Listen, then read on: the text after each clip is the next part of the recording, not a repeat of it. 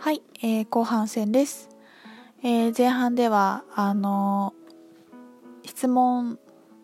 お悩み相談のお便りをご紹介しました。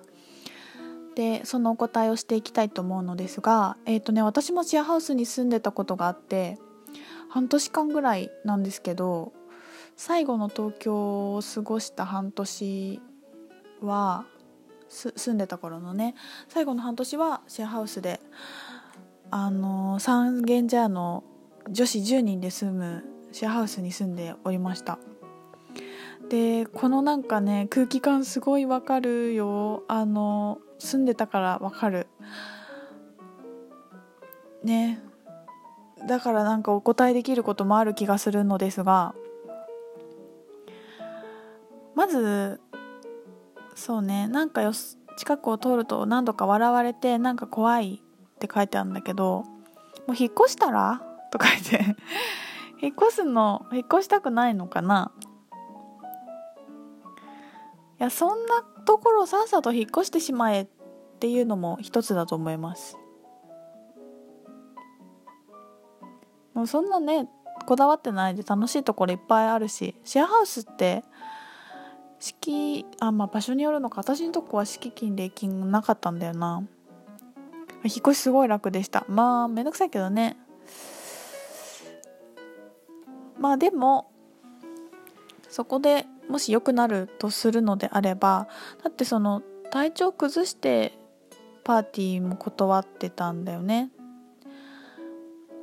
で今日ねちょうどあのブログで境界線のお話をしたんだけど人間関係の。まずこのリビング近くを通ると何度か笑われたのは本当に自分のことをみんなが笑ってたのか？これってさよそよそしい感じになってる時にそういうことがあるとあなんか笑われてるかもなんか悪口言われてるかもって思っていくじゃないですか。たまたまみんながあははって笑ってたのにそう思ってしまってるってことはないかな。でなんかね私もねあのシェアハウス住んでた時に本当にやっぱ10人住んでるからいろんな子がいてで割とね結構サバサバしててそんなになんかみんなで何かしようみたいなこともそんなになんかいっぱいあったわけじゃなくてすごく楽だったんだけどあのすごくねうんまあなんていうのかな。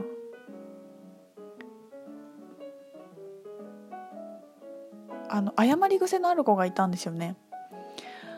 何をする時も「ごめんね」っていう子がいて「あごめんね。あごめんね。あごめんね。ありがとう。あごめんね。ごめんね。あごめんね」って何でも言うの。あの電子レンジを使いたくてちょっとかちょっと場所どいてみたいな時とかさ。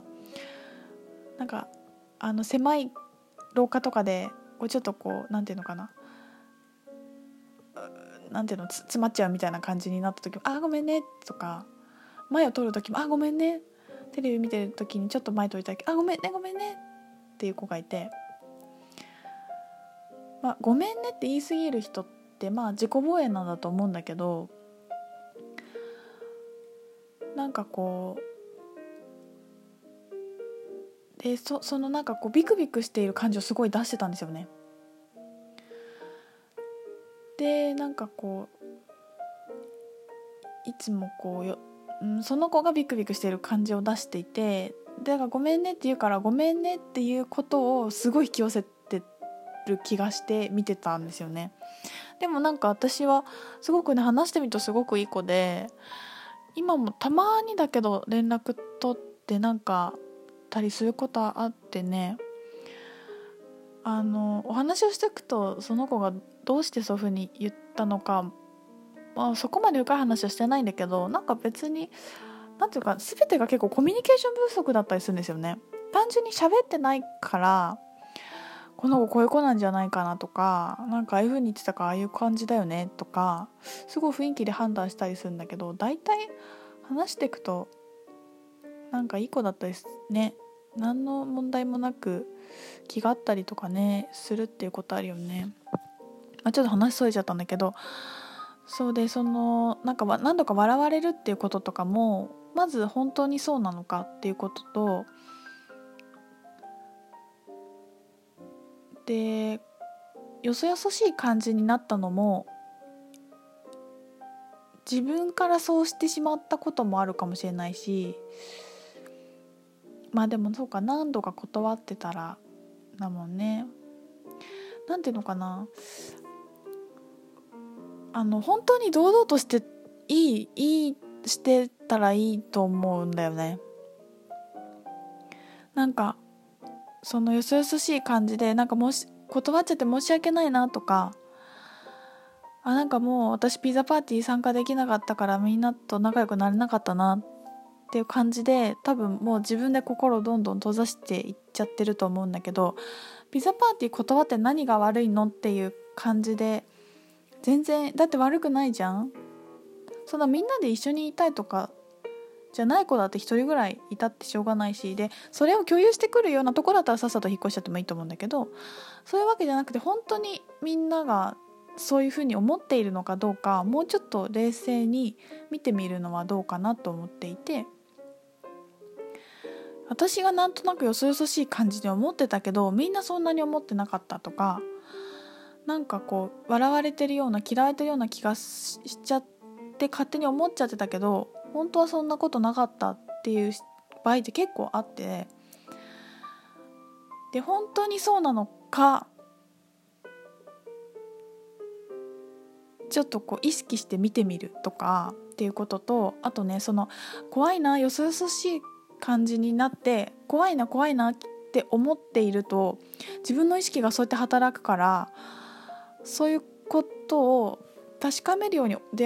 起きちゃうっていうことがあって例えば例えばだよなんだけどうんとこの子私のこと嫌いかもしれないと思って嫌われてるかも嫌われてるかも嫌われてるかも嫌われてるかもいやでも話してみよう確かめてみようと思って「おはよう」って言ってすごい「おはよう」って言われた言われたとするじゃん。で普通にそのか普通いつもそういうテンションで「おはよう」って言ってるだけなのに やっぱり嫌いなんだって思っちゃうみたいなこととか。やっぱり冷たくされたみたいな。でその子はさそのシチュエーションに何の何のこと何にも思ってなかったりするんだよね。それって何でそういうふうになってかっていうと自分で嫌われてるかもエネルギーを出しているからもう出来事をそういう風にしか見れなくなっちゃってたりするしその「おはよう」がもし本当に冷たいものだったとしたら自分がそういうエネルギーを出してるから相手が察知してそのように動いてくれてるっていうことがあって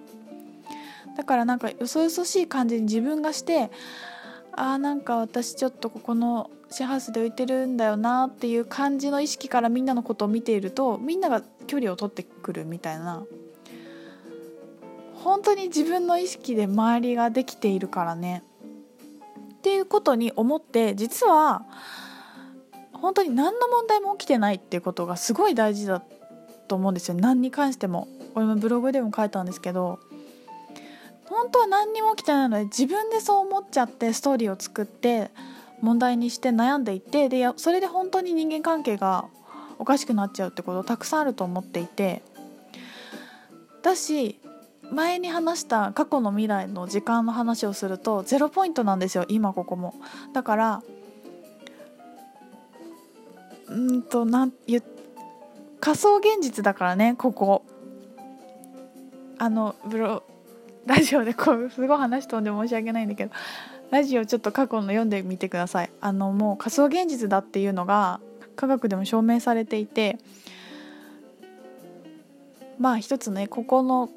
この世界も幻想だっていうことなんだけど自分しかいないの。であとは全部映像なんですよ。自分の周りを通り過ぎていく。本当はね。だから人もいるようでほん実はいないっていうこともあったりして。だから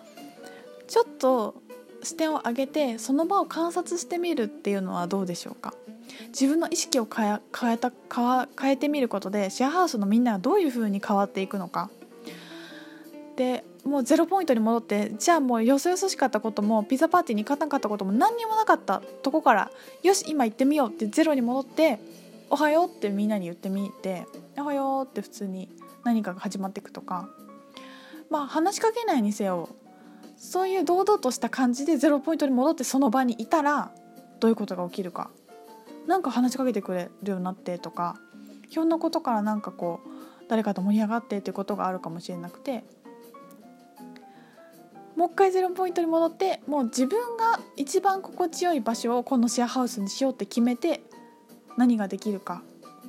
みんなで住んでいるけれども自分の王国でもあるから自分がお家でね堂々としてて